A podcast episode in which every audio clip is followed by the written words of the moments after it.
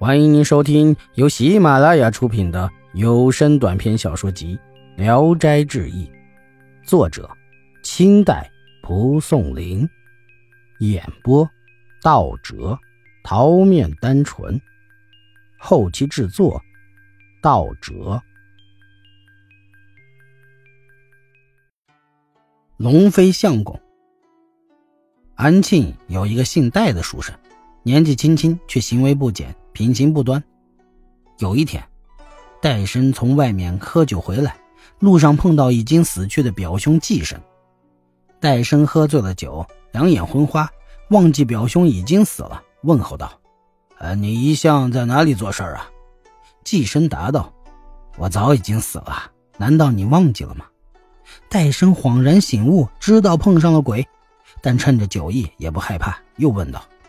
你在阴间都干些什么？寄生说：“现在在转轮王殿下掌管轮回生死簿。那么人世的祸福，你一定都知道了。那是我的职责，怎能不知呢？”寄生道：“只是簿子中的记录太繁琐，不是关系密切的人，我也记不清楚。前些天偶然翻检簿子，还看见你的大名。”戴生一听说，急忙问上面都写了些什么。季生答道：“实在不敢瞒你，你的名字列在黑暗狱中。”戴生大吃一惊，连酒也吓醒了，苦苦哀求表兄拯救他。季生叹道：“哎，这也是我无能为力的事儿。人生在世，行善才有好报。你恶贯满盈，不积大善，怎么能挽回呢？”但你一个穷书生，又没有力量去行大善，即使你从现在起每天都做善事儿，没有一年多的时间，也抵消不了你的罪恶。所以现在太晚了，只希望你从此以后洗心改过，努力行善，地狱之中或许还有出头之日。戴生哭着拜伏在地上，哀恳表兄救他。一会儿抬头一看，寄身已经无影无踪。只好闷闷不乐地返回了家。从此以后，戴生静心改过，不敢再稍有差池。在此以前，戴生曾与邻居的妻子私通，邻居察觉后隐忍下来，没有发作，指望有朝一日捉奸捉双。没想到戴生洗心革面，永远断绝了与他妻子的私情。邻居抓不到把柄，怀恨在心。一天，两人在田野里相遇。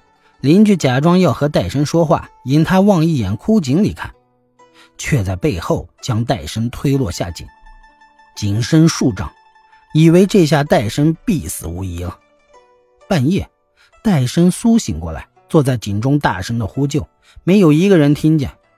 第二天一早，邻居恐怕戴生再活过来，又到井边查看动静，正好听到了戴生的呼救声，他急忙往井里投掷石块。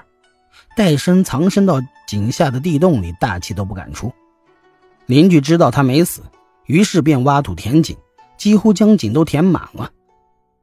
戴生蹲在洞中，漆黑一片，真的是与地狱没有什么两样。洞中没有食物，自料这下子是死定了。匍匐着往洞的深处爬了爬，见三步以外都是积水，没有可去的地方，只好回到原处坐下。起初还感到肚饿。时间一长，连饥饿也忘了，又想到人在地洞之中，没有什么善事可做，只好高诵佛号而已。继而看见鬼火点点在洞中游荡，便祷告道：“听说灵火都是冤鬼所化，我虽然暂时还活着，但难以再返回人世。如果我们能聚谈聚谈，也聊以解除寂寞。”祷告完毕，便看见鬼火都从水面上漂浮过来。每点鬼火中都有一个人，身高只及活人的一半大小。戴生问他们的来历，鬼火们答道：“这是一座古煤井，煤井主人挖煤时震动了边上的古墓，被墓里的龙飞相公掘海水淹了煤井，溺死四十三人。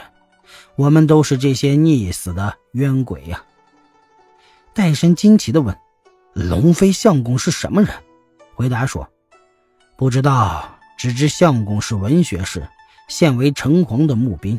相公也怜悯我们无辜而死，所以每隔三五天便施舍粥水给我们充饥。只是我们被冷水浸骨，难以再超脱苦海。您若能再返回人世，请您打捞我们的残骨，造一座义坟，那您的恩惠就遍及九泉之下的人了。戴生叹道：“假使有万分之一生还的希望，这事儿又有什么难的呢？但身在九泉之下，怎指望还能重见天日？”便叫众鬼念佛，将泥块碾成佛珠，以记下送佛遍数。也不知天明天黑。疲倦了就睡，醒过来就坐着念佛。本集演播到此结束，谢谢大家的收听，喜欢请点赞、评论、订阅一下。